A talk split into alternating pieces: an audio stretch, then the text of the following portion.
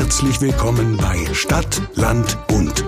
Der Politik-Podcast mit Alex Meyer, Lena Schwelling und Marcel Emmerich. Hallo und herzlich willkommen zur Folge 0, zur ersten Ausgabe von Stadt, Land, Bund, unser neuer Politik-Podcast. Äh, freut mich sehr, dass es endlich klappt. Ich ähm, bin Alex Meyer. Ich stelle ganz kurz vor, wen wir hier haben. Ähm, nämlich, ja, da geht schon los mit One Take, gell? Ja, ich habe den Clubhouse vergessen. Wer Ich hab- bin ich eigentlich? Ja. Und warum bin ich hier? Ja, ist nicht so leicht, wenn man hier nicht geknebelt hockt. Ja, also vielleicht kurz zum Hintergrund. Nein, wir haben äh, lange überlegt, also hier Lena, Marcel und ich, wir haben ganz lange überlegt, äh, so einen Podcast zu machen. Also ich habe es mir überlegt und habe die beiden gezwungen, indem ich einfach so viel Geld für das Equipment ausgegeben habe, dass sie gar nicht drum rumkommen mitzumachen. Ja. Ähm, genau. Nein, also wir machen eine kurze Vorstellungsrunde, weil ähm, klar, aus Clubhouse kennt man uns natürlich, aber ich glaube, der Rest kennt uns noch nicht. Clubhouse, was war eigentlich da los? Hä? Da saß man immer abends stundenlang vor seinem Handy und hat irgendwie so Leuten zugehört und versucht mitzudiskutieren. Wahnsinn, das war noch Zeit, ne? Das war der erste Lockdown. Das War- war toll. Da hatte man auch Zeit für so Spielereien. Ja, Ja, ja. Nee, hat nicht so geklappt, hat sich nicht durchgesetzt, deshalb habe ich gesagt, machen wir Podcast, da diskutiert überhaupt keiner mit. Ja. Da können wir Das einfach läuft. Ja. ungefiltert unser Zeug erzählen. Nein, warum ist es spannend? Warum solltet ihr zuhören? Ähm, ganz klar, wir sind alle drei politische Menschen, ja, sind aber auch gute Freunde, ähm, sind alle in der gleichen Partei bei den Grünen und sind auf verschiedenen Ebenen tätig. Ich zum Beispiel bin Oberbürgermeister der Stadt Göppingen, also ich vertrete der jüngste Oberbürgermeister Deutschlands. Deutschlands. Traurig aber wahr, ich bin jetzt ein Jahr im Amt, ziemlich genau ein Jahr und bin immer noch der jüngste Oberbürgermeister Deutschlands. Und es kann gut sein, dass ich die erste Amtszeit rumbringe und es immer noch bin. Das äh, sagt viel aus auch. Nee, aber ähm, haben wir gedacht, so verschiedene Ebenen und äh, wir sind auch alle drei im Landesvorstand der Grünen, also wir haben auch äh, gemeinsame Aufgaben, sage ich mal. Ja. Ja, und ich dachte, dass, oder wir dachten, das wäre eigentlich eine ganz schöne Sache, mal so auf Politik zu gucken, natürlich auch mit einem gewissen, hoffentlich, Unterhaltungswert. ne? Lena, stellst Ja. dich selber vor. Das äh, mache ich gerne. Aber vorher noch, äh, du hast uns ja nicht nur gezwungen zu diesem Podcast, sondern wir hatten ja den Titel quasi schon, bevor wir all unsere Ämter hatten. Das heißt, äh, also Marcel musste quasi in den Bundestag, damit wir den Bund vertreten haben. ja. Es war alternativlos, genau.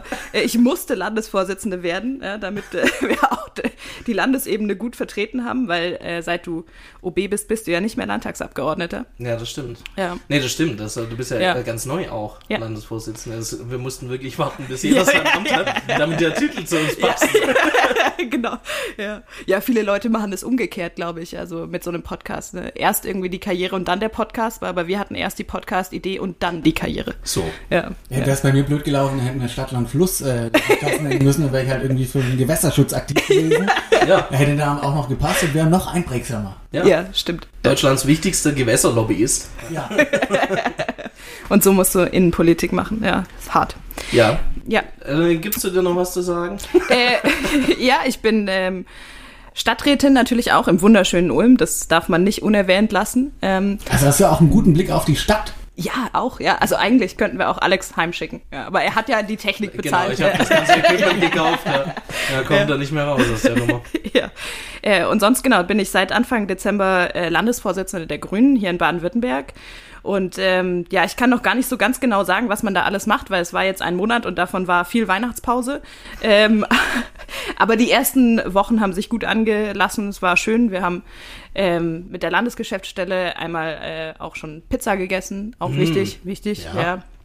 Und ansonsten gab es schon diverse Sitzungen und vor allem haben wir Ende, äh, also oder haben wir in diesem Monat ja noch auch unsere erste gemeinsame Landesvorstandssitzung. Ja, also ist ja auch schön, dass wir wieder nach den GJ-Zeiten, den glorreichen, ja, wieder in einem gemeinsamen Gremium sind, zu dritt. Vielleicht schon kurz toll. für die Tausenden von Hörerinnen und Hörern, die nicht äh, bei den Grünen sind. GJ heißt Grüne Jugend. Ja, ja Daher kennen wir uns nämlich eigentlich. Also wir kennen uns schon sehr lang. Ja, Ja. definitiv. echt lang.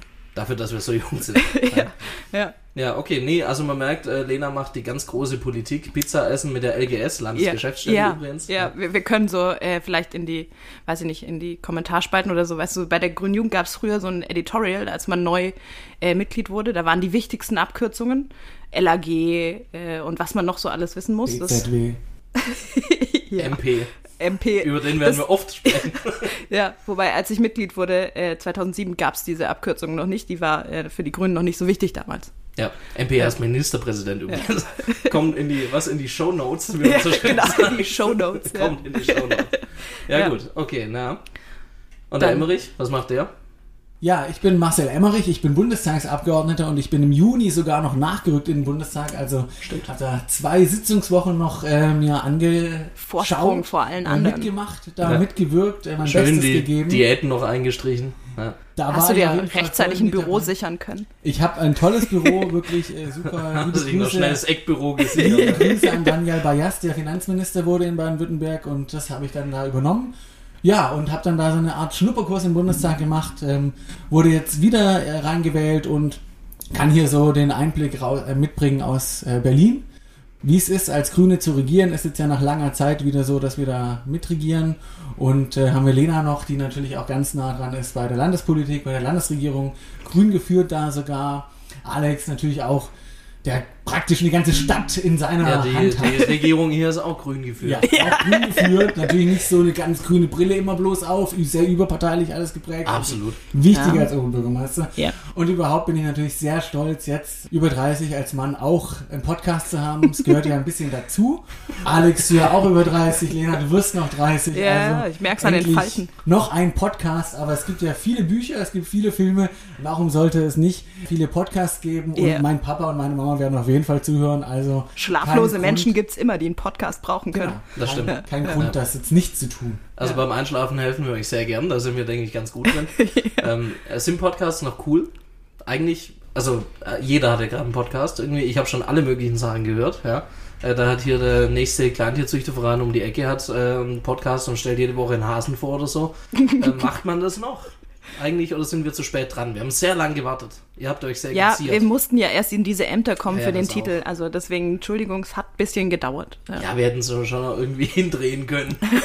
Ja, und wenn die Zuhörerinnen und Zuhörer das mal wollen, können wir auch gerne mal über Hasen reden hier. Also wir sind da auch auf euer Feedback äh, wirklich freudig in Erwartung. Ja. Äh, wenn ihr sagt, komm, was sind eure drei Lieblingshasen, dann machen wir uns da mal schlau und machen hier so eine Top 3. Ja? Machen wir eine Rubrik. Ja, eine Rubrik, Oder eine Spezialfolge zu, ähm, ja. zu Hasen. Hasen, ja.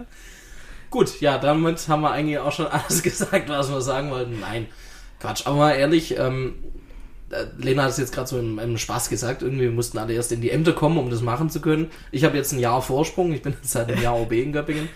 Ähm, davor Landtagsabgeordneter. Aber ähm, wie, Wie war denn eigentlich der Sprung von dem einen Amt in das andere oder von dem Mandat in das Amt? Das ist doch auch mal ganz jetzt hast du mir die Interviewer-Funktion quasi genommen. Gut. Nein, ich, ich, ich, ich, Entschuldigung, ich dachte halt, äh, du. Äh, Du, da schreibt man ein Konzept, wirklich gibt sich da Mühe in stundenlanger Kleinarbeit und er wirft's um. Er hat's nicht gelesen. Ich hab's, Ja, das äh, hab ich lange her, dass das Konzept äh, da war. Aber ich glaube auch, wir haben nie uns darauf geeinigt, dass du hier moderieren darfst. Also nichts für ungut, das machst du wunderbar und so, warum, aber warum sollte auch der moderieren, der als einziger hier auch fünf Jahre äh, Radioerfahrung mitgebracht ja, hat? Ja. der Einzige, der ich dir Kopfhörer hat. die Bälle, ich dachte, wir spielen uns ein bisschen die Bälle zu, Okay, wie der VfB okay. und manchmal geht er ins Aus. ja, beim VfB halt eher öfter. Jetzt äh, ging er kein auch gutes das war ein Beispiel. klassischer VfB-Pass gerade. Ja. So. Schön ins Ausgespielt. Nee, also ich kann natürlich schon was erzählen, weil es ist ja äh, vielleicht ja wirklich ganz interessant. Das schönste Ähm, Amt der Welt. das schönste Amt der Welt Außer ist das des Ober... Okay, wir werden noch, nur dass ihr es gleich schon mal gehört habt, wir werden noch sehr oft über Göppingen und Ulm reden. Marcel kommt auch aus Ulm und ähm, ich bin hier ein bisschen in der Minderheit, aber ich habe die guten Argumente auf meiner Seite. Ja. Ja, Ja. Göppingen ist besser als Ulm, ist ja klar. In was? Klein sein. In. also, ich will nichts sagen, aber wir haben den grünen OB. Gut, also auf jeden Fall. Ähm, nein, Da also, sind wir dran. uh, nicht zu viel verraten. Nein, Das kommt noch. Das kommt noch. Ja, nicht, dass äh, Gunter Zisch jetzt Angst bekommt, wenn er das ja hört. Der bestimmt. hört nämlich bestimmt auch. Na Liebe klar, Grüße, wer nicht, wer liebe nicht, Grüße ja. gehen raus an den Kollegen Zisch. Ja. Nein, also tatsächlich war nicht so uninteressant. Also ich war fünf Jahre im Landtag und äh, Parlament ist natürlich eine ganz feine Sache, da kann man ganz viel machen, aber noch mehr kann man natürlich bewegen als OB. Ehrlicherweise, weil das Amt bietet schon wahnsinnig viel Einfluss. ja, auch die Gemeindeordnung bietet die das. Gemeindeordnung, ja, das Ja, ja, Amt durch ja. die Gemeindeordnung bietet Klugscheißen aus der Ecke. schon kein Bock mehr. Ich habe das Folge Konzept null, gelesen. Folge 0, wirklich. Nee, also äh, tatsächlich, das, also so ein Amt gibt's eigentlich nicht. Allein schon die Amtszeit, acht Jahre. Geil, ja. Unfassbar. Ja. Ja. Dann natürlich auch, man ist verbeamtet und so, das ist schon auch geil. Ja. Also einmal die Pension gesichert. Das habe ich, das habe ich am ersten Tag hat der SWR mich begleitet, ja, wo ich ins Amt eingeführt wurde. Und da haben die auch gefragt, warum wird man denn OB? wenn man Da hast du gesagt, wegen der Hab ich Pension. Gesagt, ja, habe ich gesagt, da ist die Pension gesichert. Oh, da habe ich böse Nachrichten bekommen. Komisch, das ist wirklich Komisch. Dass Ja. die da nicht so humorvoll sind, verstehe ich, Ich, gar ich nicht. verstehe es auch nicht. Ja. Mhm. Also Ironie funktioniert nicht. Ähm, gut, dass wir uns diese Eigenschaft nicht zu eigen machen werden. Nein, also ist natürlich ein Witz. Äh, überhaupt, der ganze Podcast möchte ich auch dazu sagen, wir wollen das ja alles ein bisschen. Ne? Also im Endeffekt sind es halt drei gute Freunde, die sich treffen auf ein Bier. Wir trinken gerade auch. Äh, wichtig zu wissen vielleicht. Gegen Ende des Podcasts könnte es noch eine Rolle spielen, das zu wissen. Ähm, nein, wir wollen uns ein bisschen unterhaltsam machen, also nicht zu ernst, aber äh, trotzdem nochmal kurz ganz ernsthaft zu meinem äh, Beruf. Das ist wirklich eine ganz feine Sache, weil du hast als OB nicht nur diese lange Amtszeit und eine Pension, sondern du hast wirklich auch wahnsinnig viel äh, Einfluss. Ja? Also als äh, Abgeordneter, Marcel, du wirst es noch merken oder hast schon gemerkt vielleicht, du bist halt so ein kleiner Fisch im großen Teich ja? und als OB bist du ein großer Fisch im kleinen Teich. Also du bist irgendwie so eine Mischung aus Exekutive, Legislative und allem drum und dran. Judikative nicht, Gott sei Dank. ja, besser so, aber man hat schon sehr viel zu sagen. Man ist ja nicht nur Chef der Verwaltung, also quasi Regierungschef in Anführungszeichen, sondern auch Vorsitzender des Gemeinderats, ähm, also auch Vorsitzender des Parlaments, mehr oder weniger. Nein. Und das ist schon sehr ungewöhnlich. Wie nein? Ja, ich weiß, der Der Gemeinderat, Gemeinderat ist kein, Parlament. Entschuldige mal, das muss man, also der, der Gemeinderat ist ein Organ der Gemeinde. Ja, Mhm. übernimmt aber natürlich eine parlamentarische Funktion. Ja, aber er ist kein Parlament. Viele Dinge müssen aber beschlossen werden durch den Gemeinderat und übernimmt damit eine parlamentarische Funktion. Erklär mir nicht meinen Job. Ja? Nein, aber deshalb, ähm, es war ganz interessant, weil ich habe gemerkt, äh, die Leute gucken viel mehr auf den OB. Ich war ja fünf Jahre Abgeordneter, bin hier durch Göppingen gelaufen, hat keine Sau interessiert, wirklich, also niemand, ja. Äh, Da hat sich niemand umgedreht oder so. Und jetzt, ich merke das richtig, wenn ich einkaufen gehe, die Leute gucken mir richtig in den Korb rein. Ja, das ist wirklich, wirklich ich habe und ich werde auch stelle ich mir ein bisschen enttäuschend vor dann auch. in meinen Korb reinzugucken, Ja. ist sehr enttäuschend, muss ich sagen. Die denken dann, ja, kein Wunder sieht der so aus. Oh. ja, kein Wunder sieht der viel älter aus als 30. Nein, aber ähm, weil es, da muss man sich ein bisschen dran gewöhnen. Ich habe so das Gefühl, ich werde auch ganz oft angesprochen und ich habe so das Gefühl, die Leute kennen nur äh, die Bundeskanzlerin, in, jetzt den Bundeskanzler oder den OB. Mehr kennen die nicht. Die Abgeordneten oder so, Mhm. hatte ich das Gefühl, selbst als Abgeordneter kennt keine Sau. Wie ist das als Bundestagsabgeordneter? Ist da anders? Also ich werde schon erkannt, vielleicht jetzt nicht äh, so wie du hier als Oberbürgermeister, aber ich hatte schon auch äh, Begegnungen in letzter Zeit, als ich Abgeordneter wurde, wo ich gemerkt habe, doch, ich werde erkannt und werde in der Apotheke be begrüßt gleich mit der Emmerich und es gibt ja, gibt ja auch irgendwie Ja. günstigere äh, Orte, an denen man dann mit Namen begrüßt wird. Und der Chef dem Kollegen sagt, guten Tag, hier, das ist übrigens der Bundestagsabgeordnete. Ach, Herr Emmerich, brauchen Sie wieder Hämorrhoiden sagen. Ja? So war es jetzt nicht, aber ähm, ja, es sind, äh, ja, passiert dann trotzdem. Aber äh, klar, als Oberbürgermeister ist es wahrscheinlich nochmal was ganz anderes. Das ist eine ganz klare Personenwahl, auch so eine Wahl und da steht man ganz stark natürlich im Fokus. Keine Frage, ja. Wer wird man als Landesvorsitzender der Grünen auf der Straße? Auf der Straße in Stuttgart, boah, ständig. Ist wirklich, nein, kein, kein bisschen. Noch nie bin ich, äh, aber es, ich Aber war in Ulm als Stadträtin wahrscheinlich. als Stadträtin schon, Ja. ja. Aber ähm, immer total nett. Also ich finde, das ist wirklich auch ein Unterschied von kommunaler Ebene zu Landes- und Bundesebene. Die Leute sind irgendwie so freundlich. Also die, ich habe das Gefühl, das Entgegenkommen ist irgendwie doch auf der kommunalen Ebene. Ich als Stadträtin mache ich irgendwie durchweg positive Erfahrungen. Äh, ich habe auch keine, also irgendwie, ich wurde jetzt gefragt kürzlich, wie viel Erfahrung ich mit Hass im, in der Kommunalpolitik gemacht habe. Und es war ähm, ich, total enttäuschend, weil ich bei dieser Umfrage immer anklicken musste, sonstiges, wirklich keine äh, schlechten Erfahrungen, sonstiges, nee, echt nicht und so. Also es war, ähm, insofern, auf Landesebene ist es schon jetzt nach einem Monat, würde ich sagen, anders. Ja. Ja. Nee, das glaube ich auch. Also, wobei ich sagen muss, ich hatte das Gefühl, ähm, Schreibt doch einfach mal einen Leserbrief äh, zur Impfpflicht. Dann können wir da ein bisschen Post ich wollte kommen. gerade sagen, dem kann man Abhilfe verschaffen. ja. Nee, äh, ich hatte eigentlich auch, auch, wo ich im Landtag war, war ich ja auch im Innenausschuss und äh, das Thema Rechtsextremismus war mein Hauptthema. Ja. Und da habe ich eigentlich auch gar nicht so viel Hassbriefe oder so ähnliches bekommen. Äh, davor eigentlich mehr, witzigerweise, bevor Ja. ich im Landtag war. Ja, das ist Äh, interessant. Ja, Ja, ich habe ja hier in Göppingen halt mal einen Verein Ja. gegründet, Kreis Göppingen Nazifrei. Das war natürlich schon irgendwo eine Steilvorlage für Astrid. Also ich habe schon Morddrohungen bekommen, bevor ich auch nur im Gemeinderat war. Ähm, Aber das hat sich, insofern bin ich da jetzt auch äh, tatsächlich gar nicht mehr so, ich bin ein bisschen abgestumpft auch. Und wie ist es aber als OB? Also wenn du zum Beispiel äh, irgendwie so komische Post bekommst, wird das vorher rausgefiltert? Hast du eifrige Menschen, die das äh, lesen für dich und sagen, oh, das muss er jetzt nicht angucken? Oder liest du alle Briefe selber? Was ist denn das für ein Pulver? Machst du das selber? Oder? Mach ich, eigentlich, dafür? mach ich eigentlich irgendwas selber? nee, ähm, ich, äh, also natürlich wird schon manches vorsortiert, aber jetzt gar nicht so im Sinne von, äh, das muss er nicht lesen oder das soll er nicht lesen, sondern im Sinne von, die Frage können wir beantworten. Da Ja. muss jetzt nicht Alex sich damit Ja. beschäftigen, so. Ähm, und klar, wenn jetzt irgendwie Drohungen oder so kommen, die, das kriege ich natürlich mit. Also Ja. wird mir dann schon gezeigt. Und manche Sachen, muss man auch sagen, sind einfach auch witzig.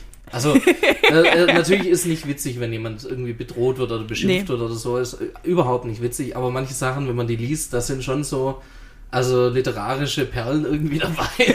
Wo ich also dachte, ja, nee, gut, dass ich es gelesen habe, habe ich sehr gelacht. Ja. Geht's euch auch so, Emmerich? Wie sieht's aus? Also momentan ist mein E-Mail-Postfach äh, voll mit den ganzen Menschen, die gegen eine Impfpflicht sind oder gegen die Corona-Maßnahmen. Äh, da kommt man aber auch gar nicht mehr dazu, die alle irgendwie wegzulesen. Ähm, Ja. Da sind schon auch viele Dinge drin, äh, ja, wo man sich fragt, was war eigentlich da los? Was ist eigentlich da irgendwie in der Kinderstube viel, äh, schiefgelaufen? Und ähm, warum glaubt man irgendwie äh, YouTube-Videos mit Comic Sans mehr als der Tagesschau?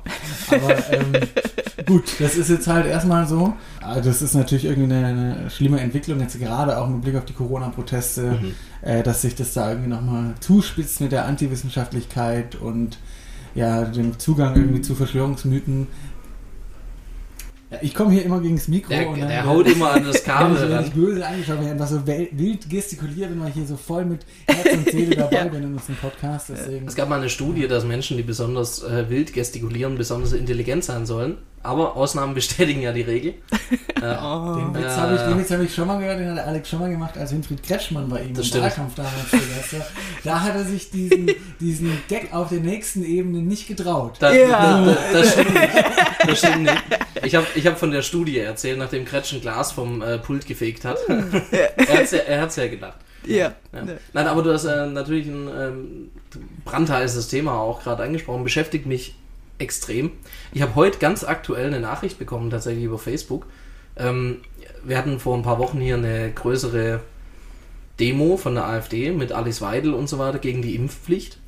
Ähm, so, und jetzt kann man ja Demos nicht einfach so verbieten, ja, das, äh, die haben das gemacht. Und ich war natürlich nicht auf der Demonstration, sondern stand davor und da haben sich auch ein paar Gegendemonstranten eingefunden. Und, ähm, und der SWR hat mich interviewt und ich habe gesagt, ich finde es in der Situation, in der wir gerade sind, solche Demos durchzuführen, ohne Abstand, teilweise ohne Maske auch, äh, wenn die Krankenhäuser überlastet sind, wenn die Intensivstationen nicht mehr können, finde ich asozial. So, und das Wort asozial, das trendet so ein bisschen bei uns hier in Göppingen. Das wird auch regelmäßig erwähnt, ja, oh, der Mayo findet seine Bürger asozial.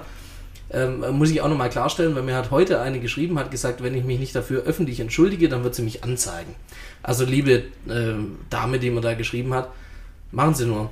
Ja, zeigen Sie mich ruhig an. Ich habe gesagt, ich finde es in dieser Situation, wo die Zahlen wieder hochgegangen sind vor ein paar Wochen, äh, wo eine neue Corona-Variante im Spiel ist und da einfach 600 oder noch mehr Leute ohne Abstand stehen, teilweise ohne Maske, ja, das finde ich asozial, dabei bleibe ich auch.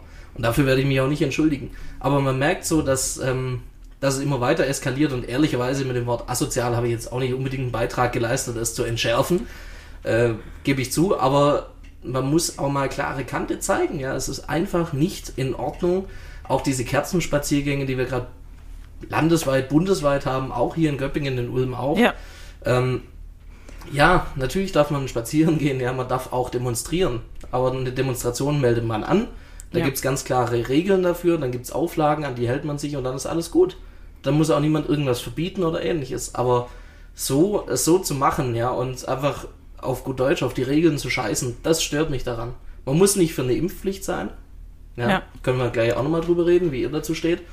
Aber ähm, ich finde es einfach, ja, es ist asozial. Und es ist auch, also ich meine, es würde das Anliegen einer Demonstration nicht genauso deutlich werden, wenn man dabei eine FFP2-Maske trägt. Also ich meine, Jo. es ist äh, unterstreicht oder ähm, also mindert ja quasi nicht die Botschaft, die man rüberbringen will. Und es gibt ja viele Demonstrationen, die auch in diesen Zeiten genehmigt werden, eben unter den Auflagen Abstand, Maske und das funktioniert ja auch. Also insofern, man könnte genauso gut demonstrieren, wenn man es halt anders macht und äh, nicht unter diesem Spaziergangslabel, das so total spontan und äh, überhaupt nicht geplant äh, aus, auf irgendwelchen Telegram-Gruppen verabredet wird.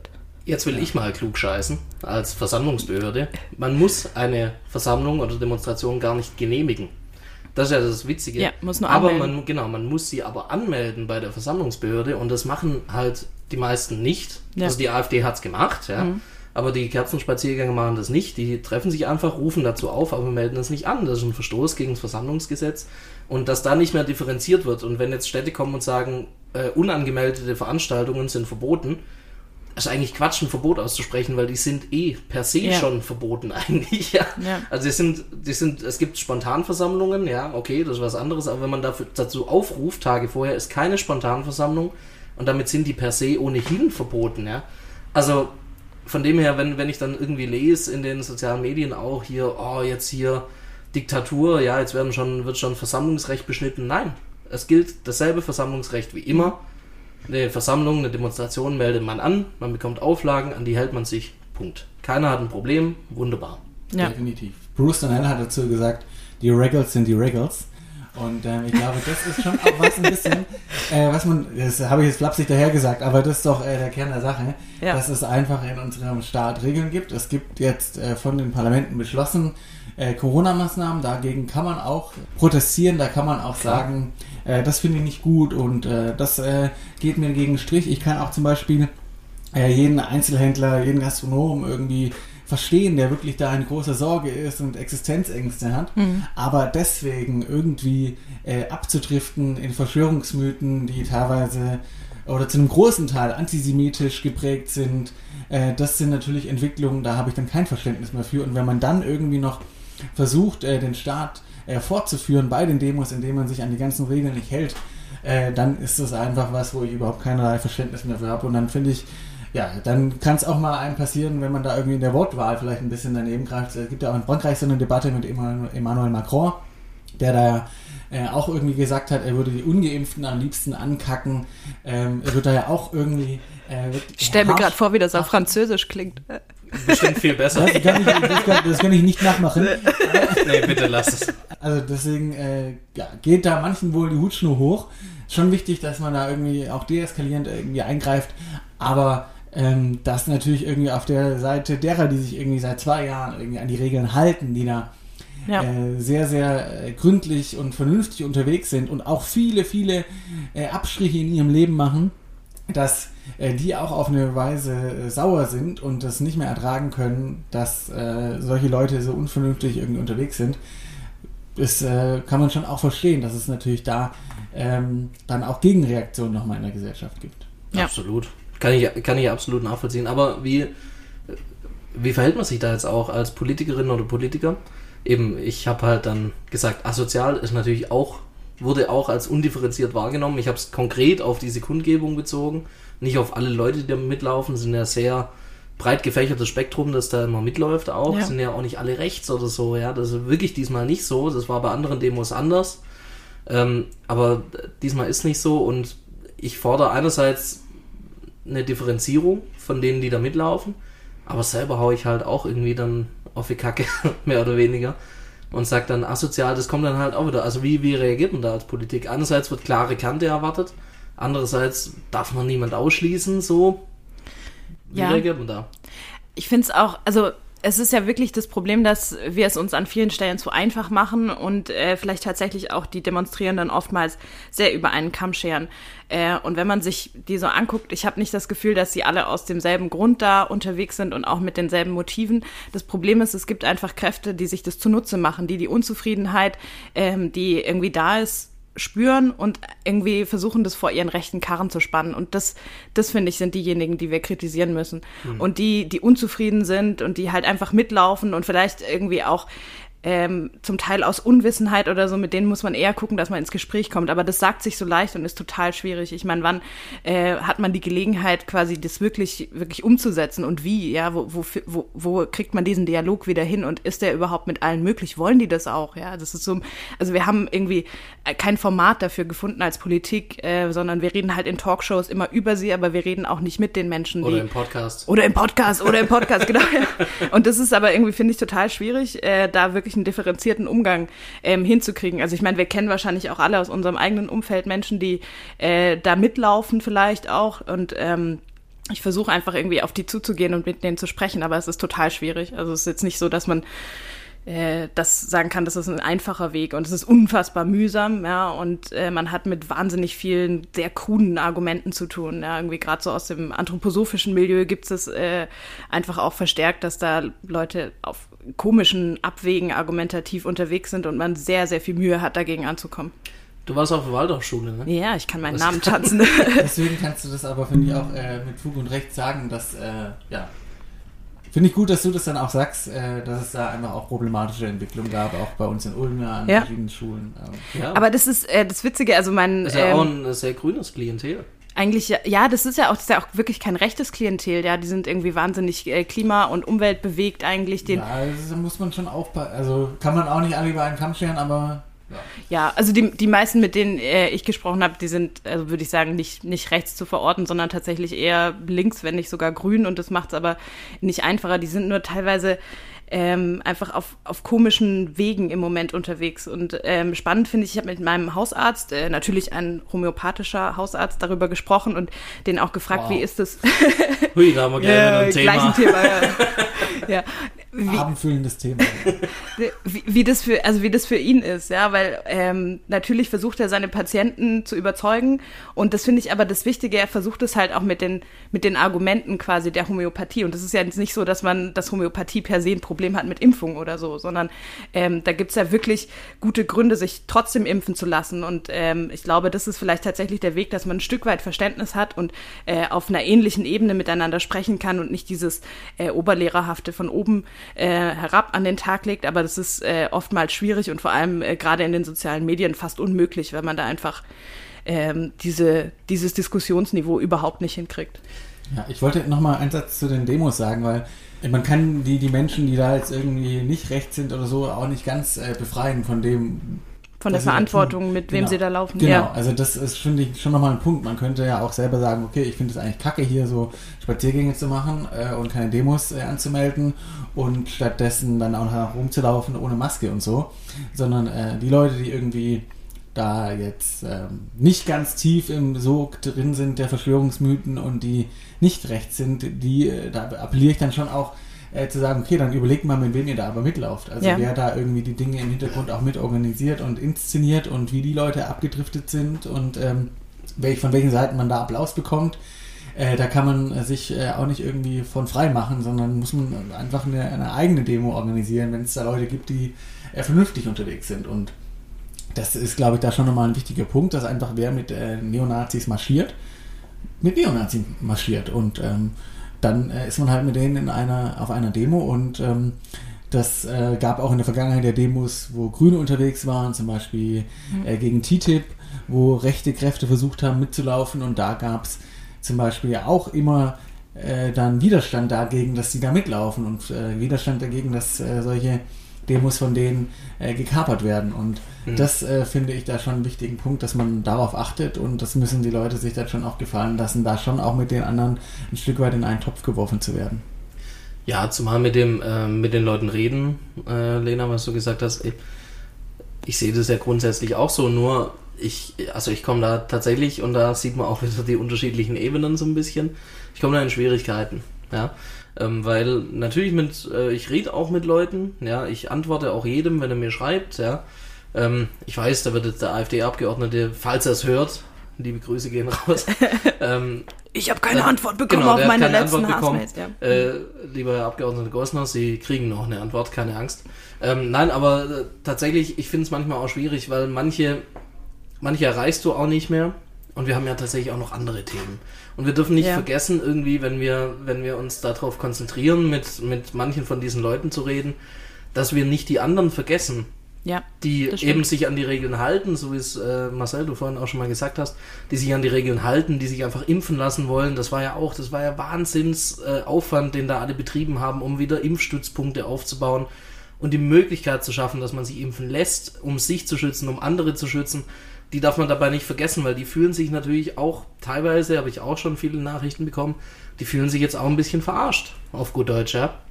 Die sagen, jetzt geht's wieder nur noch um die paar, die da schreien, mehr oder weniger. Äh, aber die, die größte Demonstration im Land sind die 1,5 Millionen, die sich jeden Tag impfen lassen, so, ähm, so in der Hochzeit, ja. Und das darf man auch nicht ganz vergessen. Und es kommt noch das rein praktische Problem. Mir wurde, ich sage jetzt nicht, aber da kann man sagen, von offizieller Stelle empfohlen, auch nicht zu diesen Kerzenspaziergängen zu gehen als OB. Ja, Ähm, ja klar. Nachdem hier die AfD skandiert hat, Meier muss weg, ja, worauf Ja. ich sehr stolz bin. Vielen Dank dafür. Ähm, das ist wirklich, da kommt es von den richtigen Leuten, ja. Nee, aber das wurde mir auch gesagt, also bitte gehen Sie da nicht hin. Ja. Aber das ist ja ein rein praktisches Problem. Ja, ja, ich, ja. würde, ich hätte kein Problem, ihr kennt mich, ich habe überhaupt kein Problem, äh, auch eine kritische Diskussion zu führen. Aber ich gehe da natürlich nicht hin, wenn da irgendwie 600 Leute sind, die alle kurz davor sind, dass die Hutschnur platzt, ja, wirklich ganz kurze Zündschnur. Und dann stehe ich da. Ja gut, da habe ich dann tatsächlich auch ein bisschen Respekt davor. Ja. Ähm, und das ist eigentlich schade, dass man als Politiker auch äh, mehr oder weniger Angst haben muss, mit einem Teil seiner Bürgerschaft zu reden. Und das liegt nicht daran, dass ich irgendwie ängstlich oder feige bin, das liegt daran, wie die sich da gebärden auch und teilweise aufführen. Wobei es in Göppingen bisher noch weitestgehend friedlich geblieben ist, muss ich ja auch sagen. Das finde ich ja, bin ich ja Gott froh.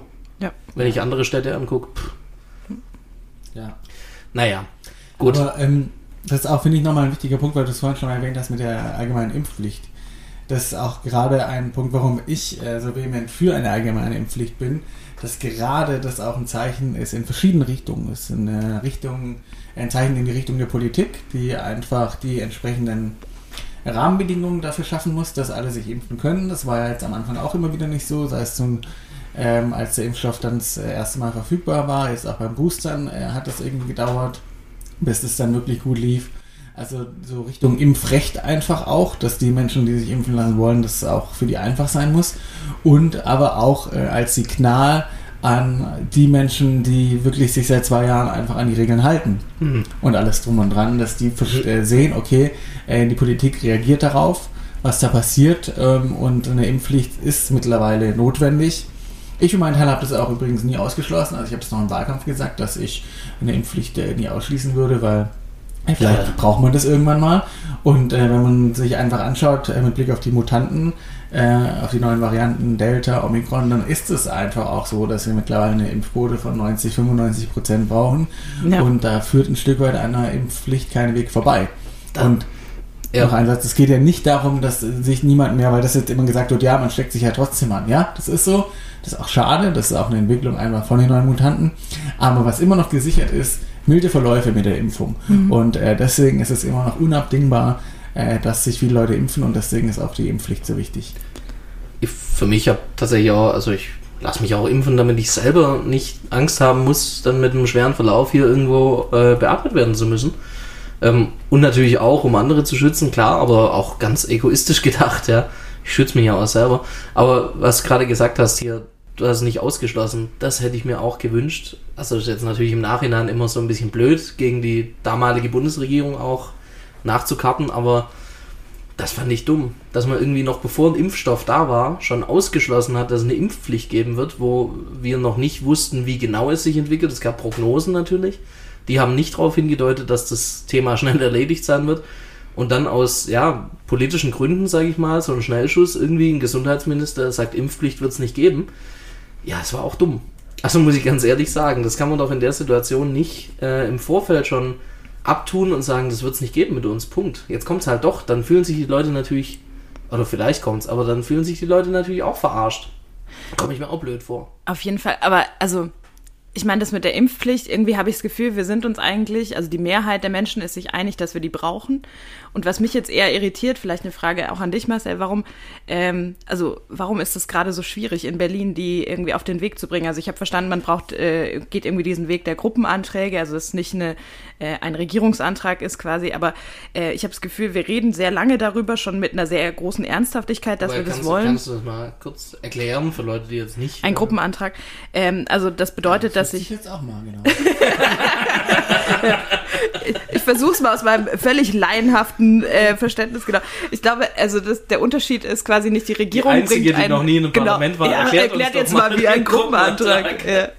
Äh, Das macht man irgendwie bei den großen ethischen Fragen. äh, Also ich glaube, bei äh, Sterbehilfe oder so war Ja. das äh, auch so ein, also war es ein Beispiel, wo man das so gemacht hat, weil man sagt, da ist der Fraktionszwang oder auch äh, quasi der, der Zusammenhalt der Regierung nicht das Entscheidende, sondern man versucht auch die Opposition einzubinden und einfach verschiedene Gruppen im Parlament jenseits der Fraktionsgrenzen zu bilden, die dann sagen, wir wollen eine Impfpflicht oder wir wollen sie eben nicht. Und äh, offensichtlich ist es aber natürlich viel schwieriger, weil man die, muss die irgendwie zusammenfinden. Und ich glaube, das Einzige, was im Moment da ist, ist der Kubicki-Antrag, dass man keine Impfpflicht will. Und das äh, finde ich also fast ein bisschen schade, dass da irgendwie nicht mehr kommt. Also auch von uns nicht, dass noch nicht irgendwie ein grüner Antrag oder zumindest von der Gruppe von Grünen eben auf dem Tisch liegt und sagt, wir wollen die Impfpflicht und so kann es funktionieren. Ich, mich hat es die letzten Tage auch ein bisschen genervt, dass äh, irgendwie man so das Gefühl hatte, dass die, ähm, man hatte die letzten Tage einfach das Gefühl, dass die äh, Gegner von der Impfpflicht irgendwie wieder so in die Offensive gekommen Ja. sind äh, in der Kommunikation. Hat mich auch geärgert. Äh, das wird sich jetzt aber auch äh, wieder ändern. Also es ist natürlich leichter, einen Gruppenantrag zu schreiben äh, mit äh, Nein, ich bin dagegen, als irgendwie ein Ja, ich bin dafür, weil Und äh, auch mit, wie macht man es dann? weil das ist ja, glaube ich, da- das Schwierige. Genau, da hängt ja, Ja. noch viel dran. Ab welchem Alter? Wie soll das funktionieren? Viele sind jetzt der Meinung, dass es dann aber zuerst auch irgendwie nochmal ein verpflichtendes Beratungsgespräch geben Ja. sollte, was ich eigentlich ganz gut finde. Also aber natürlich die Umsetzung von allem auch nochmal die Länge zieht. Ähm, dann wird immer diskutiert, brauchst du jetzt ein Impfregister oder nicht. Äh, es gibt ja. schon rechtliche Hürden. Also das heißt nicht so, ich bin nicht der Meinung, dass es äh, verfassungswidrig wäre oder so, wie manche sagen. Das auf keinen Fall, aber man muss es schon auch rechtlich sauber machen. Deswegen ist einfach der Weg hin zu einem Antrag auch für eine Impfpflicht äh, schwieriger als einfach ein Kubicki-Antrag, der sagt, äh, nein, äh, das brauchst nicht. Ja. Aber das wird auch äh, da noch kommen, das ist in Arbeit und das wird man auch noch sehen. Und ähm, ich ähm, war zunächst auch äh, tatsächlich der Meinung, das sollte einfach die Koalition äh, beschließen, sagen, wir wollen das. Aber letztlich, wenn man sich jetzt anschaut, äh, die Situation auch ähm, mit den ganzen Diskussionen darüber, auch von Menschen, die wirklich äh, jetzt keine Impfskeptiker oder so sind, die sagen einfach, ja, eine Impfpflicht äh, finde ich trotzdem nicht gut, ist es in meinen Augen dann doch auch der richtige Weg, einfach das zu einer Gewissensentscheidung im Bundestag zu machen und äh, das über Gruppenanträge zu lösen. Äh, aber das dauert dann tatsächlich ein Mhm. bisschen länger. Aber ja, das ist so. Ähm, man kann jetzt aber das auch nicht irgendwie schnell wegmachen, was irgendwie da andere Regi- Regierungen äh, verschlafen haben. Was mich ärgert noch in dem Zusammenhang auch ein bisschen, das auch mit anderen Regelungen, die es jetzt gibt, ist einfach das, warum wir jetzt auch ein bisschen in der Misere ist, muss man ganz ehrlich sagen, liegt auch ein bisschen einfach daran, dass diese äh, vierte Welle irgendwie ja durch die Bundestagswahl so äh, Ja. entstanden ist, Ja, weil klar. einfach niemand dieses Thema zum Wahlkampfthema machen wollte, irgendwie Ja. verständlicherweise Ja. aber dadurch äh, viele äh, nicht mutig waren, da was zu machen. Angela Merkel wollte ja im Sommer, glaube ich, schon eine 2G-Regel umsetzen und Armin Laschet, damals Kanzlerkandidat, hat gesagt, nein, das äh, ist jetzt kein Thema, das brauchen wir jetzt nicht diskutieren, das ist äh, schlechte Stimmung für den Wahlkampf. Und das ist einer der Gründe, warum wir in dieser Misere sind, muss man so ehrlich sagen. Uns hat nicht mal ähm, was genützt. Nicht Das ist nicht so, dass die Stimmung deswegen bei, bei Armin Laschet Das richtig ist gut nicht war. so, dass Armin Laschet deswegen jetzt irgendwie eine gute berufliche Zukunft vor sich hat. Genau, wobei, man muss ja immer sagen, er ist ja Bundestagsabgeordneter und ähm, Nicht das Schlechteste, ne? Nicht das ja. Schlechteste. ja, finde ich Ja. auch gut. Nee, finde ich auch gut. Ähm, Nee, genau. ich finde auch den Weg eigentlich richtig, es ähm, so zu machen, dass man wirklich es nicht als, ähm, als Koalition einfach macht. Also Fraktionsdisziplin übrigens, das ist mir noch wichtig, Fraktionszwang gibt es nicht. Ja. Da ist mir ah, wieder ein Besser bisschen, Wisser aus der anderen Ecke. Stimmt, So, ja. bisschen klug geschissen. Ach komm, ach komm, du warst doch auch fünf Jahre im Landtag. Ja, ja ich habe auch mal gegen die Fraktion gestimmt. Naja, ich Tatsächlich? habe mich mal enthalten. Ja. Nee, absichtlich. Ja. Nee, aber egal. Andere Geschichte können wir irgendwann anders mal behandeln, vielleicht. Äh, Geschichten von früher erzählen. nee, ähm, ich finde den Weg auch richtig, weil es ist natürlich eine ethische Debatte. Und ich muss auch ganz ehrlich sagen, ich, ähm, ich weiß nicht, ich bin froh, nicht im Bundestag zu sein, weil ich finde es schon schwierig. Ich ähm, glaube, dass wir nur aus der Situation rauskommen, wenn wir impfen. Klar, was heißt Glauben? Das hat nichts mit Glauben zu tun, das ist Wissenschaft, aber ähm, eine Impfpflicht ist auch nichts Ungewöhnliches. Gab es ja auch schon oder gibt es ja auch in Ja. diesem Land, ja.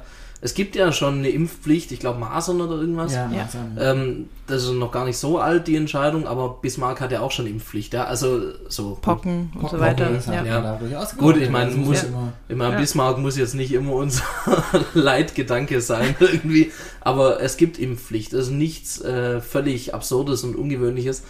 Ähm, aber ich, ich schwank da auch jeden Tag. Ich muss ehrlich sagen, ich bin da wirklich unentschlossen. Ähm, weil eine Impfpflicht ist ja auch nochmal was anderes wie ein Impfzwang. Das äh, verstehen ja auch viele nicht. Also Impfzwang wäre ja wirklich jemand, der sich weigert, sich zu impfen. Da kommt die Polizei, holt ihn ab und äh, hält ihn fest, während man ihn eine Spritze in den Arm jagt. Ja, das gibt's, das soll es ja nicht geben. Das soll es nicht geben. Das soll Nein, das will ja auch, also das will, glaube ich, wirklich kaum jemand. Das wäre ja wirklich, äh, naja, schwierig. Äh, das wäre verfassungsgemäß, glaube ich, schon auch eng. Aber ähm, eine Impfpflicht ist nochmal was anderes. Äh, Gibt es ein bisschen andere Regeln. Aber ich, ich bin da auch, also ich schwank da jeden Tag, weil ich habe auch ein bisschen Angst, was passiert. Ähm, wir sehen es jetzt eben, diese Tausenden von Menschen, die da auf die Straße gehen, und es sind schon viele. Da müssen wir uns jetzt auch nichts vormachen. Natürlich ist eine Minderheit am Ende in der Gesellschaft. Aber wir haben das jetzt auch nicht oft gehabt, dass irgendwie jede Woche in ganz Deutschland Tausende von Menschen auf die Straße gehen. Das ist schon, das kann man nicht einfach wegdiskutieren und kann nicht einfach sagen, ja, das ist ja eine Minderheit der Gesellschaft. Ja, aber du hast vorhin selber gesagt, 1,5 Millionen in der Spitze, die sich impfen lassen. Das Klar, ist halt die, Das ist die Gegenbewegung, muss man, Es gibt ja in vielen Städten Gegendemos. Äh, viele halten sich aber auch zurück, weil sie sagen, es ist unverantwortlich, eine Demo zu machen. Also deswegen, Ja, klar, äh, sind es, man muss ehrlich sagen, es sind nicht fünf Hanseln, die da Montag stehen und eine Demo machen, es sind schon viele. Äh, und es gibt viel Protest dagegen, aber Also wenn ich da halt, wenn ich da halt sehe, hier jeden Montag über 600 Leute in Göppingen, das sind 10% der Bevölkerung Göppingens. Klar, die kommen nicht alle kommen aus Göppingen, aus ich Göppingen weiß. Und Ja, ja, äh, die Umfragen sind ja klar, da will ja eine, eine klare es sind, es sind auch nicht für die 10% im. Übrigen, es ist 1%. Ah, nein, ja, egal.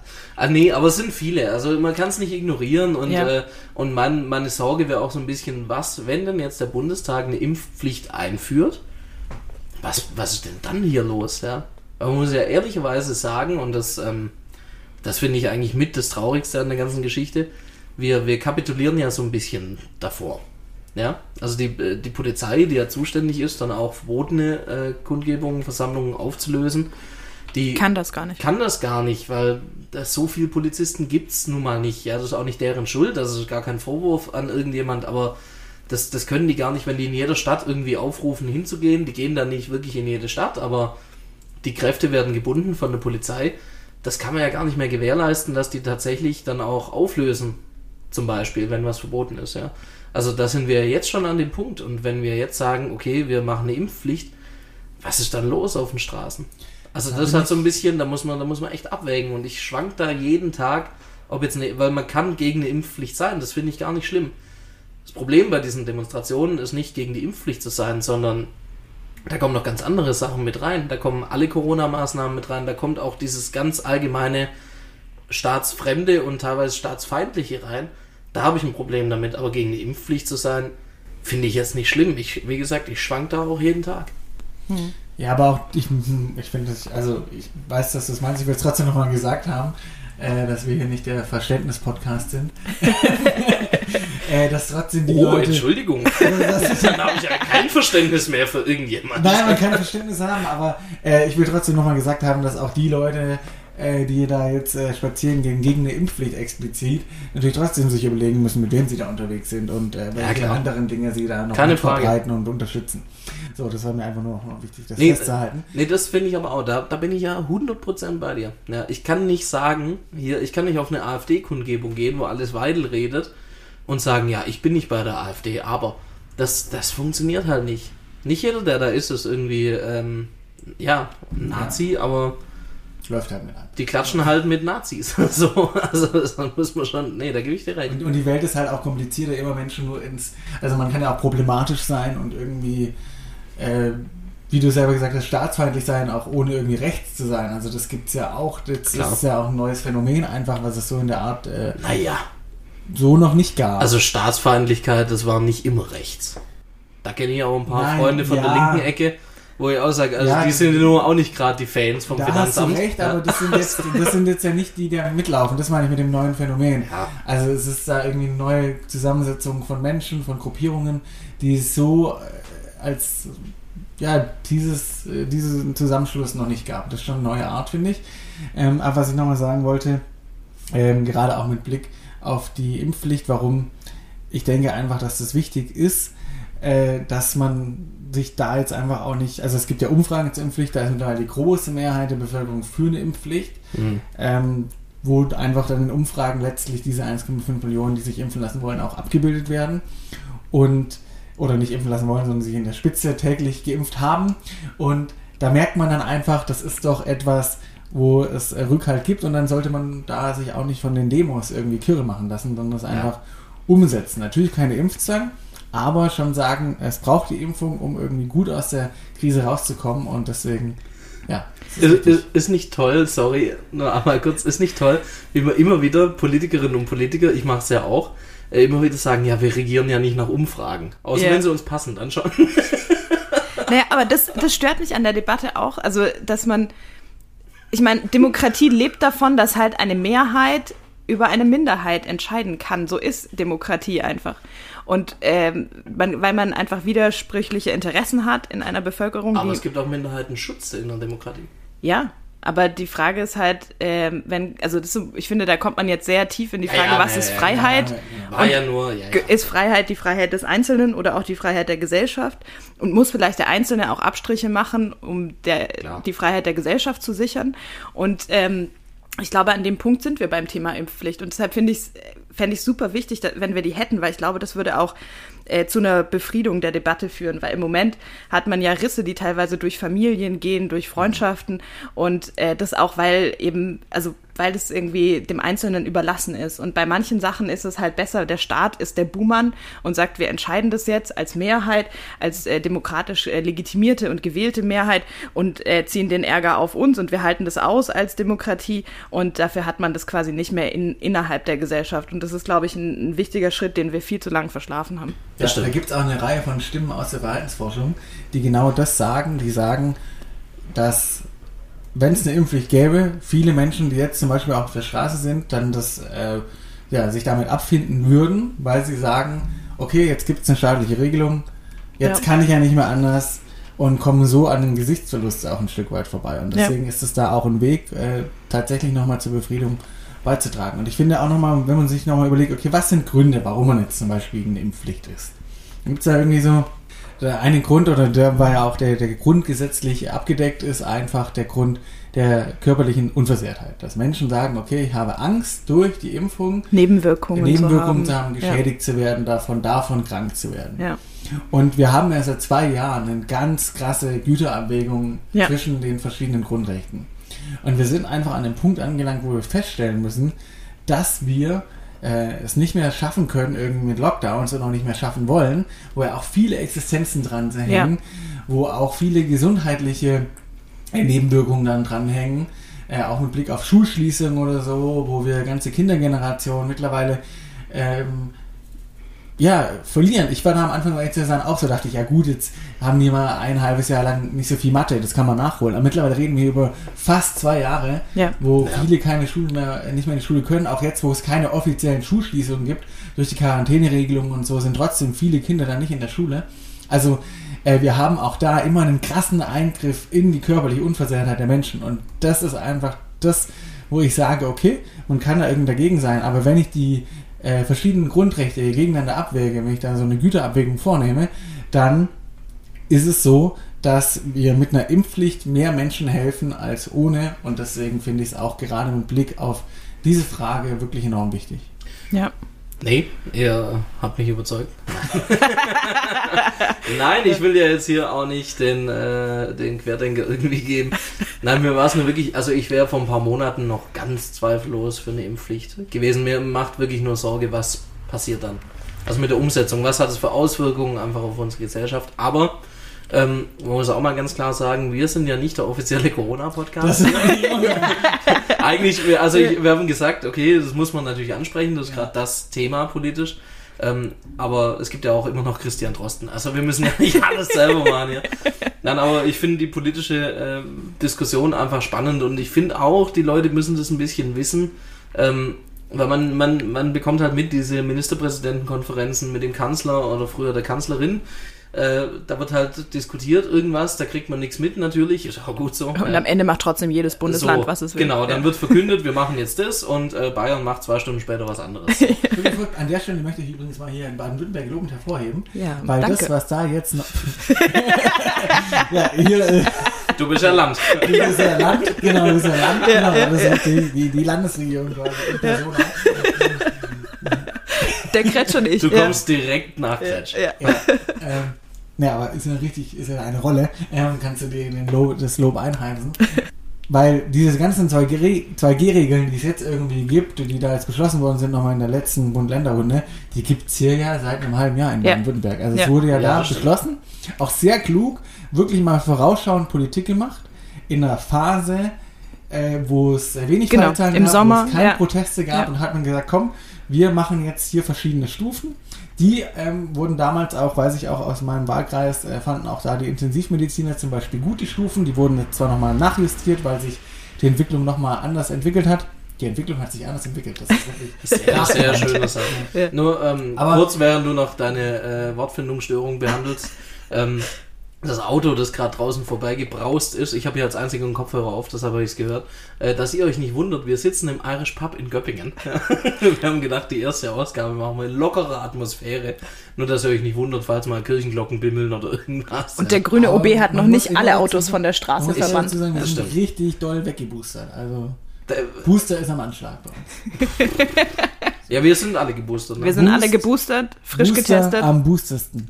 Genau, frisch getestet auch. Frisch getestet auch, na Ja, klar. also wir haben alle Gs, die man haben kann. Nee, Ja. genesen ist keiner. Hatte Nee. keiner von euch Corona? Nee, Nee. nee, Tatsächlich nicht. Zum Glück nicht. Nee, auch nicht. Ich, war, ich bin, glaube ich, ein paar Mal echt knapp dran Gibt's vorbeigeschrammt. Aber Ich finde, es gab ganz lange Corona, wo ich niemanden kannte, der Corona hatte. Nein, also ich kannte- ganz, ganz lange Phase. Und mittlerweile kenne ich wirklich, also viele, Jeden, der Corona hat. alle persönliche. Nein, ich, ich war tatsächlich einer der ersten, der Kontakt hatte in Baden-Württemberg. Stimmt, als Ja, wir das Land das- mal kurz Da dicht haben wir mal machen kurz mussten. das Land dicht gemacht. Wegen, äh, das Dabei hattest du nur einen Kater und einen Husten oder so. Nee, Husten hatte ich keinen. Nein, vielleicht das noch, um aus dieser Corona-Nummer auch hier rauszukommen im Podcast jetzt. Äh, wir haben vielleicht noch andere Themen. Ähm, aber das ist vielleicht noch eine ganz, äh, ja, ich sag mal, witzige Geschichte. ähm, 2020, ja. Mensch, auch schon zu lange her. Jetzt geht's bald zwei Jahre, der ganze Dreck. Ja. Naja, gut, äh, im März, also da war im Februar, war der erste Corona-Fall in Baden-Württemberg hier in Göppingen. Natürlich, wo Selbstverständlich. sonst, ja. Wo sonst, wenn nicht in Göppingen. Ja. Und ähm, dann war, ein paar Wochen später hatte ich meine Pressekonferenz, wo ich bekannt gegeben habe, dass ich als OB kandidiere. Ja. War im Herbst du 2020 bist doch die Wahl. jetzt der jüngste Oberbürgermeister Deutschlands, oder? Sehe ich Ja, das richtig, Lena? Wir haben ausgemacht, Ja. immer wenn es Ja. jemand sagt, müssen wir trinken. Also Äh, zum Wohl. Ja, Ja. Brust. äh. Nee, auf jeden Fall war da die Pressekonferenz und da war auch, äh, war nicht nur ich, sondern dann auch die, der Ortsverband, der Kreisverband der Grünen und äh, die Gemeinderatsfraktionsvorsitzende war auch da. Und die hat dann ein paar Tage später einen positiven Test gehabt. Tatsächlich, die hatte Corona, ganz milden Verlauf, war alles okay. Aber wir waren halt auf diese Pressekonferenz und da war, wusste am Anfang noch niemand so richtig, was man tun muss. das war im März, ja, das war ein paar Tage bevor der erste Lockdown kam. Ähm, und ich hatte eigentlich eine, ich hatte dazwischen noch eine Sitzung im Landtag mit dem Fraktionsvorstand, ja, also alle, alles, was Rang und Namen hat im Land von Grünen, war dabei. Und äh, da wäre eigentlich Plenarsitzung gewesen und ich habe dann angerufen und gesagt, Leute, ich weiß ja nun nicht, soll ich nur kommen oder nicht? Die ist positiv. Und dann, oh Gott. Und dann gab es tatsächlich auch nochmal eine Präsidiumssitzung und so weiter, ob man die Plenarsitzung überhaupt durchführen darf. Kretschmann hat seinen Termin bei der Kanzlerin abgesagt. Darf ich es erzählen? Ja, ich denke Ja. schon. Ja, hört ja eh keiner. Nee, und das, da habe ich kurz mal, äh, habe ich kurz mal einen Landtag fast dicht gemacht. Ja. Ja. Stand ja auch in der Zeitung und so, da war ich mal kurz prominent. Ja. Ja, Die das war grüne schön. Fraktion hat gar nicht an der Plenarsitzung teilgenommen. Da gab es eine Plenarsitzung im Landtag. Da war die grüne Fraktion Ohne die komplette grüne Fraktion und da wurde dann diskutiert und äh, die Grünen waren nicht mit dabei, also wie im Ja. Saarland.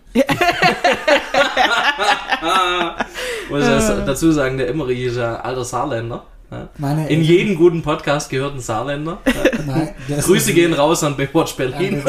Meine Eltern kommen aus dem Saarland, ich selber bin in Reutlingen geboren, aber ähm, Das ist ja quasi östliches Saarland. ja, es, aber Saarland kenne ich wie meine Ostsaarland. Ja, also da gibt es auch nicht viel zu kennen. Ja. Die Saarschleife, ähm, Nee, nee, schön da. Und halt alle anderen aus deiner Familie. Outlet Also- von Willerau und Boch und dann muss man das Globus in Losheim kennen und dann ist man schon durch. Ja. Und du bist eigentlich immer mit einem äh, Regierungsmitglied im Bund verwandt. Ja. Weil da sitzt ja immer irgendein Nein, das ist rum, ja. Ja, das ist jetzt rum. Das ja. ist rum, das ist eine, die große Saarland. Ist gar kein Saarländer mehr in der Bundesregierung. Und niemand aus Bayern. Große Saarland. Also- Das finde ich aber eher ein Vorteil. In einem Ministeramt zumindest. große Saarland-Dürre in der Bundesregierung. Oh Gott. Das ist auch ein ganzes Bundesland. Ja, Sucht darüber, halt. darüber hat wieder keiner gesprochen. Gell? Ja. Deine Verwandtschaft ist wieder nicht vertreten. Das ist Ja. ja wirklich, und da waren ja zuletzt drei Leute aus dem Saarland Ja. in diesem Kabinett. Unglaublich. Ja. Also, da muss man überle überlegen, das ist ja die halbe Einwohnerzahl von Saarbrücken. Also, da, da, da, äh, egal.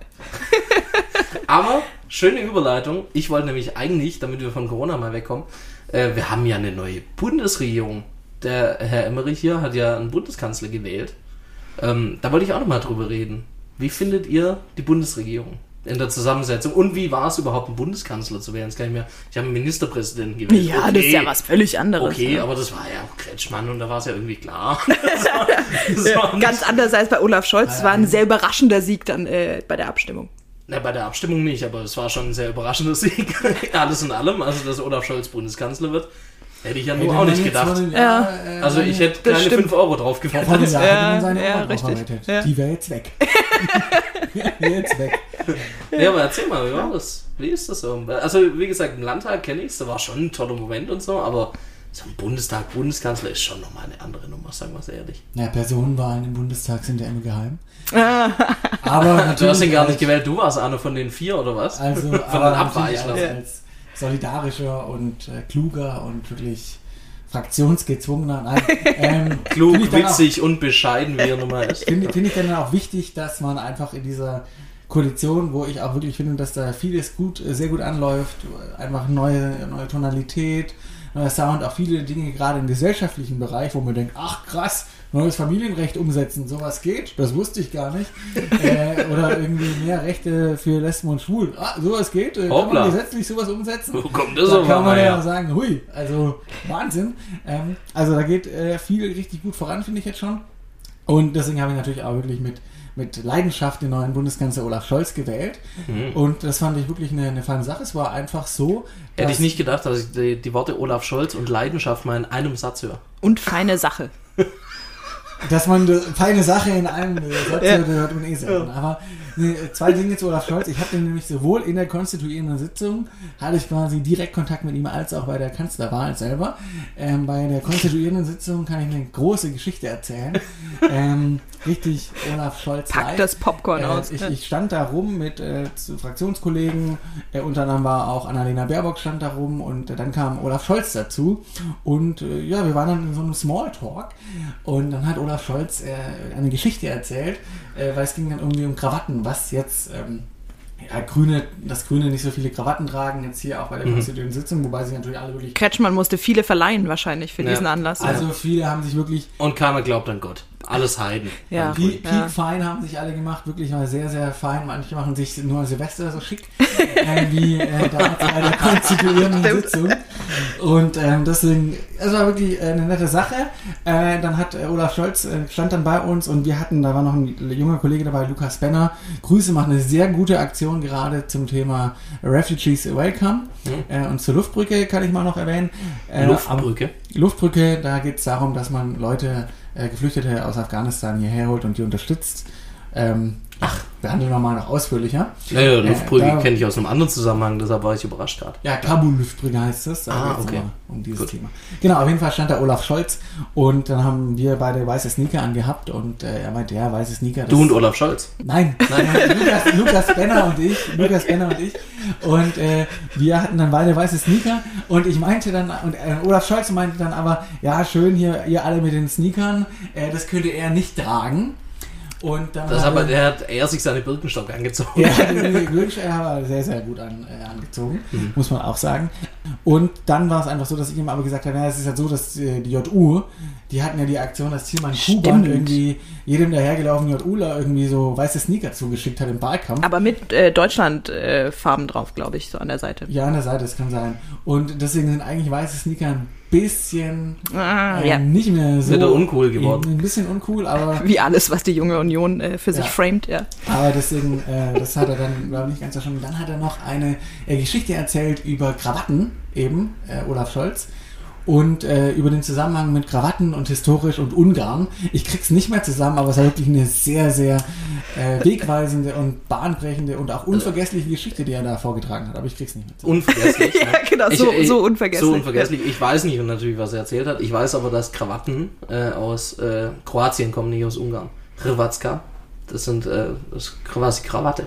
Daher kommt das Wort. Ja, ja, ich bin mir sehr sicher, es ging um Ungarn, aber ich werde noch. Okay, Lukas war gut, dann recherchiert es mal. Recher oder einfach mal im Plenum an der Seite.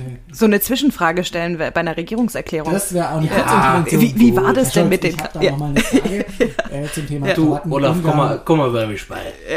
Duzt du, den, ja- duzt du den Bundeskanzler? Nee. Nee. Ähm, Ja, seid ja kann, ich gleich noch, gleich noch was zu sagen. Mhm. Ähm, aber ich habe dann den Herr Scholz, den Herr Bundeskanzler, äh, habe ich, äh, na, jetzt habe ich ein bisschen Faden verloren, aber egal. Was hast du gesagt, Lena, gerade? Zu den Krawatten. Ja, Ja. egal. War auch unvergesslich. War War auch unvergessliche Und Geschichte. kurz den Faden Und ich, äh, es gibt da ja noch eine Geschichte, also als guter Demokrat habe ich natürlich die äh, Wahl und Amtseinführung von Olaf Scholz beobachtet und diese Sitzung. Und Du hast auch ich- nichts zu tun in deinem Rathaus. Das stimmt, ich habe einen sehr großen Fernseher im Büro hängen Oh. und der lief halt nebenbei. Nein, ähm, aber da habe ich einen gewissen äh, Herrn Emmerich, den Bundeskanzler, hinterherlaufen sehen. Ja. Erzähl doch mal, was da los war. Okay, jetzt geht's äh, sehr gespannt. Ah, ich wollte sagen, es gibt nächste Woche ist, glaube ich, Regierungsbefragung und da kann ja jeder Abgeordnete dem Bundeskanzler eine Frage stellen. Und da könnte Ja, ich ja da meine könntest du Frage nochmal die, noch mal die stellen. Krawattenfrage Herr stellen. Scholz, Ja. äh, Krawatten, Ungarn, Sie haben eine Minute. Was fällt Ihnen dazu ein? Genau. Oder Ja. Kroatien. Jetzt aber nochmal. Oder Kroatien. Nee, es ging wirklich um Ungarn, aber egal. Wer, also, wer, Dann wusste der Scholz halt nicht. wer Naja. irgendwie, äh, wenn was einfällt zum Thema Krawatten und Ungarn, ab in die Kommis damit. Da Jetzt, bist du aber optimistisch, dass jemand das hier hört. Ja. Ah, Michael schreibt bestimmt was. so. jetzt, Grüße gehen raus. jetzt nochmal ganz kurz die Ja. Geschichte. Also, da war ja dann die Kanzlerwahl. An dem Tag, Kanzlerwahl war ein Monat später. Und dann haben wir den Kanzler, oder anderthalb Monate später, dann haben wir den Kanzler gewählt. Ja, mach Ja. mal so, was man so macht, dann Ja. einen normalen Donnerstag oder was. Dann haben wir den Kanzler gewählt.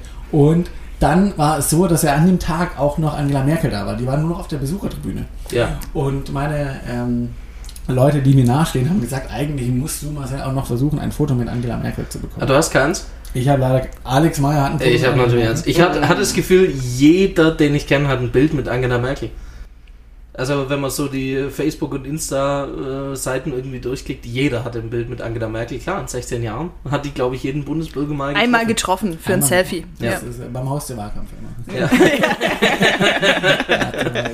Ja, nee, egal, warte. So, und dann war meine, äh, mein Plan, okay, die sitzt da auf der Besuchertribüne. Ich habe sie sogar gesehen, weil ich bei der Kanzlerin relativ weit vorne saß. Wahnsinn. und habe dann geschaut, okay, jetzt, äh, die Kanzlerin ist noch einmal hier im Hohen Haus und alle sind nach vorne gerannt zu Olaf Scholz, um mit ihm ein Foto zu machen. Und ich bin rausgerannt, nach hinten, hoch auf die Besuchertribüne, um noch Angela Merkel abzupassen und mit ihr ein Foto zu machen, weil ich das in den Sitzungen davor versäumt hatte und mir zu schade dazu war. Aber da dachte ich, das ist die letzte Chance und jetzt Ja. mache ich das noch. Und dann war ich aber zu spät. So, kein Oh Foto mit Angela Merkel. Ah. Und Das keins heißt- mit Olaf Scholz. Moment. Moment. Ah, Und dann, dann habe ich ähm, mich in diesen Gängen und so zurechtfinden müssen. Ja, Also falsch gelaufen. Beine in die Hand genommen. stand erstmal falsch, stand vor einer Tür, wo ich dachte, okay, wenn ich da jetzt drücke, dann löse ich einen Alarm aus. Das wäre schlecht am Tag, da kannst du mal, bin einfach wieder zurück, die Treppe runter und dann stand ich äh, im Plenarsaal wieder, bin da hingerannt und dann war Olaf Scholz eigentlich schon am Gehen. Ja, und er hat schon ganz viele Fotos gemacht und ich bin da hingerannt und man sieht es auch auf Videos, tatsächlich, wie ich Bei mich Phoenix. nicht, nicht ablasse, weil ich jetzt noch dieses Foto will Ja. mit Olaf Scholz. Und ähm, dann kommt schon eine Mitarbeiterin und sagt ihm, äh, Herr Kanzler, wir müssen gehen, äh, wir müssen zum Bundespräsidenten. Ja.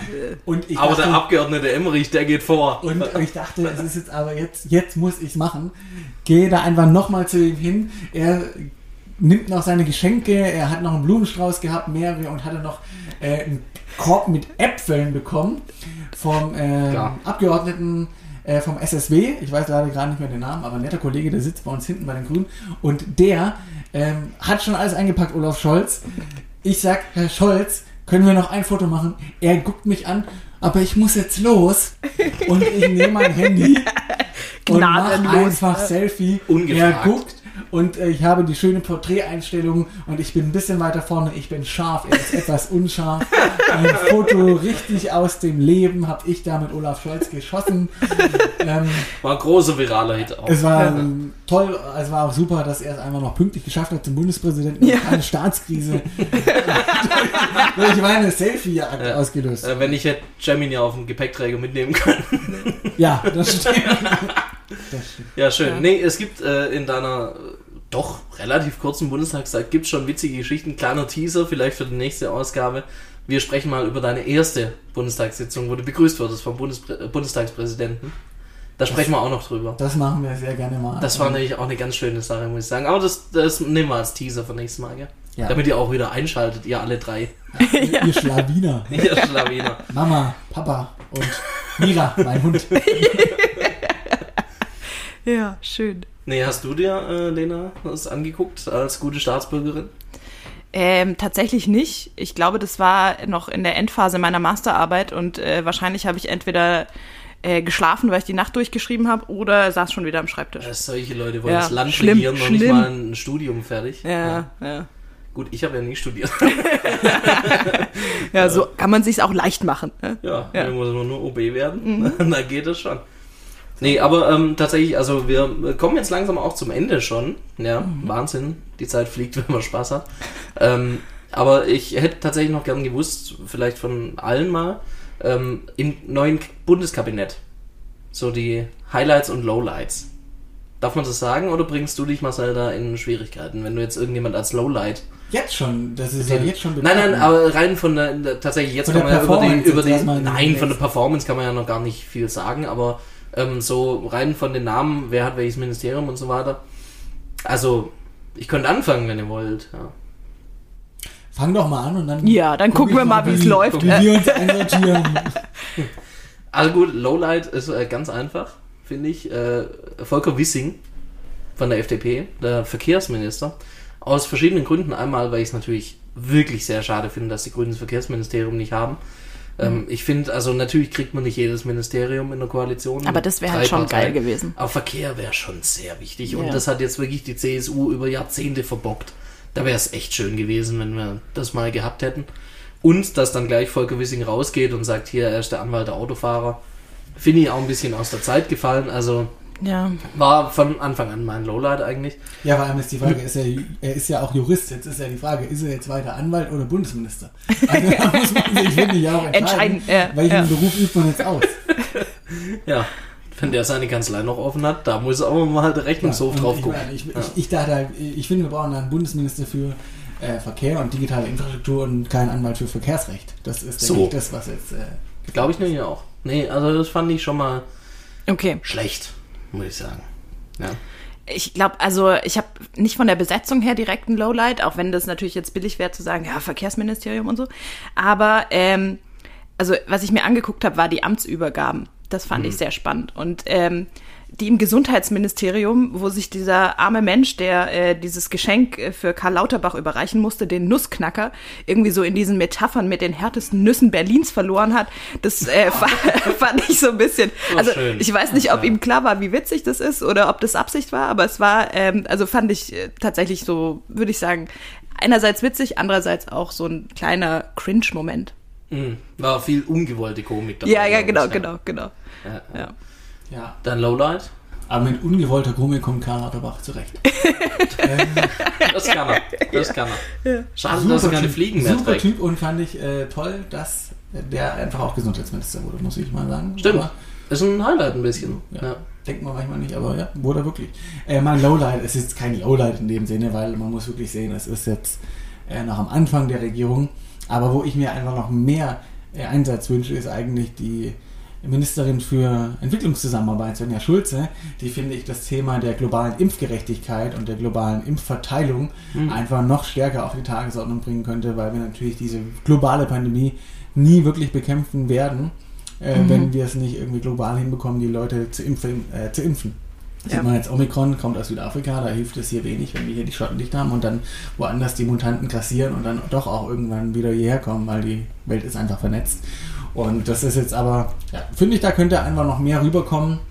Ähm, mal schauen. Zack, sind wir wieder bei Corona. Aber nee, nee, ist natürlich, nee, hast du ja recht. Ja. Hast ja recht. Ja, Highlight so ein bisschen tatsächlich, ähm, also abgesehen von Corona, jetzt natürlich Lauterbach und so, aber ähm, Cem, der, der hat ein paar, schon mal ein paar Punkte gesetzt, finde ich. Der ist ja. noch nicht lang Minister. Das mit dem Fahrrad, gut, das war so ein nettes Gimmick irgendwie. Für alle Beteiligten, fanden alle witzig, fanden Da alle toll. man aber, Cem, der kann kommunizieren. Medienprofi. der Das kann, äh, nee, das ist Ja. ja, zweifellos, gar keine Frage. Aber auch jetzt inhaltlich zu seinem Ressort, jetzt wo es um Ernährung ging und so weiter, also der hat jetzt schon ein paar Punkte gesetzt, wo ich denke, ja, in der Kürze der Zeit, nein, der, der, der würde es schon gut machen.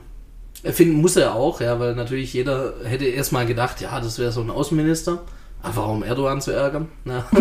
Aber ähm, nee, das äh, so ein, so ein, sag ich mal, fachfremdes Ministerium im ersten, auf den ersten Blick. Ähm, nö, da hat er noch ein paar gute Punkte gesetzt. Also ist so schon auch ein Highlight. Nicht nur, weil er Grüner ist, nicht nur, weil er aus Baden-Württemberg kommt, aber der macht es bis jetzt, finde ich, gut. Wenn Ja. man das jetzt schon sagen kann nach einem Monat. Ja. Wer es, finde ich, auch richtig gut macht, ist Annalena als Außenministerin tatsächlich. Also ich meine, ich habe äh, irgendwie äh, in den Nachrichten dann immer gesehen, so wie ihre Tage aussehen und dann dachte ich, oh, heilige Scheiße. Also da ist ja wirklich... Landesvorsitzender ein bisschen anders. Ja, tatsächlich, äh, Aber glücklicherweise. nicht Pilze essen mit der RGS. ja, das stimmt. Ja. Ja, ohne Scheiß, ich weiß gar nicht, hatte die, überhaupt bisher die Zeit, ihr Büro einzurichten oder so, weil sie war gefühlt überall schon und hat einfach alle kennengelernt. Also wirklich krassen Respekt davor. Ich weiß gar nicht, wann sie schläft und wie sie das macht. Ich meine, die, der Wahlkampf war auch hart, aber das fand ich irgendwie schwer beeindruckend, dass sie quasi äh, kaum mit der äh, Urkunde in der Hand schon losgedüst ist durch äh, halb Europa und äh, wirklich auch an wichtigen Sitzungen schon teilgenommen hat und da auch, finde ich, eine gute Figur gemacht hat. Also ähm, ich glaube, es wird noch so ein bisschen spannend, wie das äh, außenpolitisch zwischen Kanzleramt und Auswärtigem Amt sich so äh, einpendelt und äh, wer da äh, am Ende wirklich den Ton angibt. Das wird, glaube ich, was, wo wir auch ein bisschen ein Auge drauf haben müssen, aber äh, ich sehe da viel Potenzial. Ja, auch sagen, in der Fraktion immer da, gesprächsbereit, offen, sehr, sehr schön. Ja. Nee, das ist gut. Ja. Das ist ja gut. Nee, und, und, muss man auch sagen, die erste Außenministerin Ja. in der Bundesrepublik. Ja. Also Geht ein wenn, bisschen unter. wenn Olaf Jetzt, Scholz, dachte, ja, oh, SPD-Minister, das gab's ja. Ja. der SPD-Kanzler gab es ja schon lange nicht mehr. Ja. Aber Außenministerin. ja. Eine also News. wenn Olaf Scholz Bundeskanzlerin werden kann, dann kann Annalena Baerbock auch Außenminister werden. Nee. Ja. Gut, also Highlights und Lowlights des Monats. Ähm, machen wir Rubrik, oder? Ja. Ja. Okay, machen wir in Zukunft. Ich sag mein Highlight noch, okay? Ja, oh, entschuldige. ich reiße schon wieder an. Ich, ich bin halt gewohnt, dass ich Sitzungsleitung mache. Natürlich, ja klar. Sorry. Äh, ja. Emmerich. Ich bin jetzt Obmann im Innenausschuss, also manchmal habe ich dann auch GO-Anträge oder so. Ah, das hat er auch noch untergebracht, Geschäft- dass jetzt. Obmann ist. Ja. Geschäftsordnungsanträge für Wie wird man Obmann? dranbleiben. Ja, aussitzen. Jeden Kompromiss ablehnen. Nee, wir haben einmal da lang drüber Gewürfelt. gesprochen und ähm, es gab mehr Leute, die es machen wollten, aber wir haben uns dann äh, gut geeinigt und jetzt muss ich bei Gut geeinigt ein auf dich. paar, ein Ja. paar Kolleginnen einfach häufig äh, Staubsaugen. so, Mein Highlight fällt mir natürlich sehr schwer, in dieser tollen Bundesregierung da jetzt eine Person zu finden. Deswegen Wow. Kann ich aber auf War zwei schon richtig indoktriniert. Total, ja, so ein bisschen Arschkrieg. Ja, so ja, Regierungsmarionette. Ich Ja. kann es auf zwei beschränken. ähm, deswegen. Nee, zum einen, das eine ist mir wirklich wichtig, äh, mal zu sagen, weil das auch so, auch so ein Wow-Aha-Moment war. Einfach, dass man, also muss ich jetzt natürlich auch äh, Innenausschussmitglied, die neue Innenministerin, Nancy Faeser, ist halt auch eine ganz andere Sprache und eine ganz andere Schwerpunktsetzung, die die da an den Tag legt, äh, als ihr Vorgänger Horst äh, Seehofer.